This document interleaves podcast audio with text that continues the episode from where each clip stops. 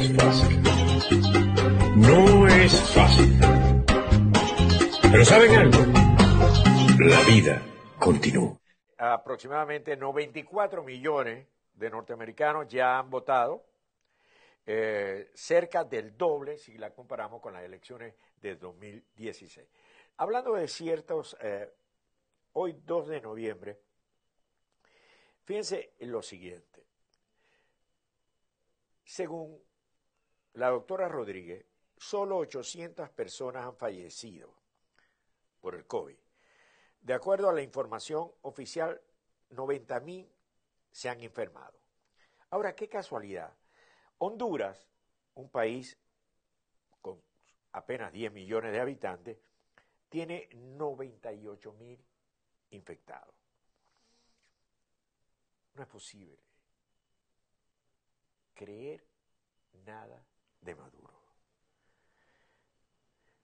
Un cartón de huevo está costando 1.600.000 bolívares.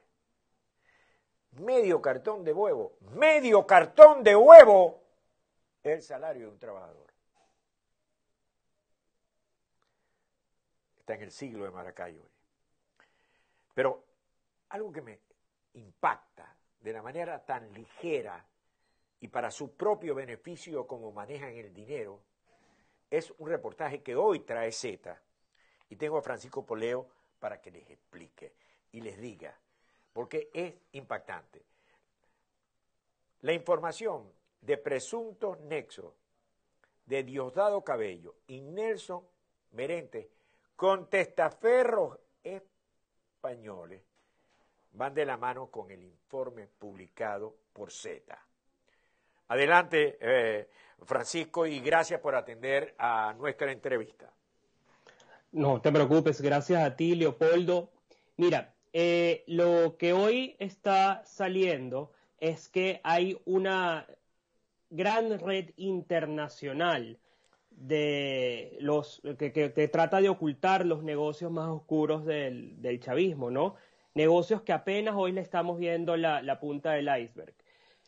Hoy eh, en la mañana vimos cómo el diario español OK Diario eh, reveló quién sería el presunto testaferro de Diosdado Cabello y de Nelson Merentes en España, que es ni más ni menos que el dueño y, presidente de una de las empresas este, alimenticias más importantes de España, que es Cárnica Joselito, los famosos jamones Joselito. Eh, en base a una operación, además, que, habrían, que se habría fraguado entre el 2014 y el 2015, se habrían embolsillado por lo menos 300 millones de euros procedentes de las arcas venezolanas. Eso fue lo que ingresó el testaferro según los audios a los cuales eh, ha tenido acceso que diario, a los cuales tuvo acceso Z también, y según las comunicaciones este, que hemos podido ver entre todos los involucrados. Ahora bien, ¿cómo, se, cómo un testaferro, solamente el testaferro, el intermediario, se queda con 300 millones de euros en su cuenta? Bueno, esto fue por una operación basada en una emisión de deuda del Banco Central de Venezuela. Que por cierto, los documentos aparecen en el reportaje, los puede usted ver, Banco Central, etcétera, etcétera, puede ver los documentos. Adelante. Exactamente. Ahora, todo, todo esto, todo esto es posible que haya sido fruto de una macroestafa, eh, de esas estafas que nada más vemos en, los thrillers de, Hollywood, ¿no? este, para estafar a, operadores financieros internacionales. De hecho, el presunto testaferro de Diosdado Cabello y de Nelson Merentes en España alega que él también fue estafado, aunque en los audios dice que, cobró una, buena parte del, negocio, ¿no? Entonces, aquí además estamos viendo de fondo cómo utilizan este, el poder del Estado para enriquecerse de la, manera más brutal, mientras, en este, mientras Venezuela está en las condiciones eh, que, está, ¿no? Ahora, esto es, una, esto es una investigación que lleva años ocurriendo, tiene entre dos y dos años y medio este, en curso y poco a poco ha ido saliendo más. Es una operación, además, este, que según la información que tenemos, está en manos de la justicia americana también, están detrás de ello y demuestra, bueno, cómo manejan ese país como si fuera su fondo personal, como si fuera la, bodega de la esquina este, que, que, está simplemente para su usufructo, ¿no? Ahora, eh, es una forma como se han combinado, se han, han, han arrasado con las arcas del Estado y después dicen que esto se debe al bloqueo norteamericano. ¿Cómo lo Mira, eh, este, y ahí, ahí, entra más el un tema que, que se ha reflotado, un debate que se ha reflotado en los últimos días sobre el tema de las sanciones, ¿no? Y cuando uno ve este, casos como estos, pues dices, ¿cómo no? Lo, mínimo que tienen que estar es, es, es, sancionados, porque cuando actúan por la libre, mira lo, mira lo que terminan haciendo, ¿no? Montan una macroestafa en nombre del, del Estado venezolano, se inventan una emisión de títulos de deuda y terminan este, estafando y además en los documentos lo que prueban es otra cosa, que es a lo que, a, lo que va la justicia de Estados Unidos, ¿no? ¿Dónde están escondiendo el dinero? El dinero no lo están escondiendo necesariamente en Europa. Lo que hemos visto en Europa, por ejemplo, en, España, en Portugal, son simplemente este, eh, minucias, no migajas, en comparación con lo que tienen escondido en paraísos como Singapur, como Dubái, como China, todos lugares en donde, por ejemplo, esta trama que hoy está, que hoy está explotando, fruto de una investigación de muchos años, es, este, es, lo, es lo que está demostrando, ¿no? El dinero se esconde sobre todo en Asia.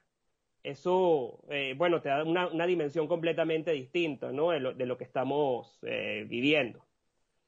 Bien, bueno, muchísimas gracias, Francisco Poleo, el que quiera saber más de este, de este saqueo a la nación puede buscar Z y allí encontrarlo en la página web de Z también. Muchísimas gracias, Francisco, por haber estado una vez con nosotros.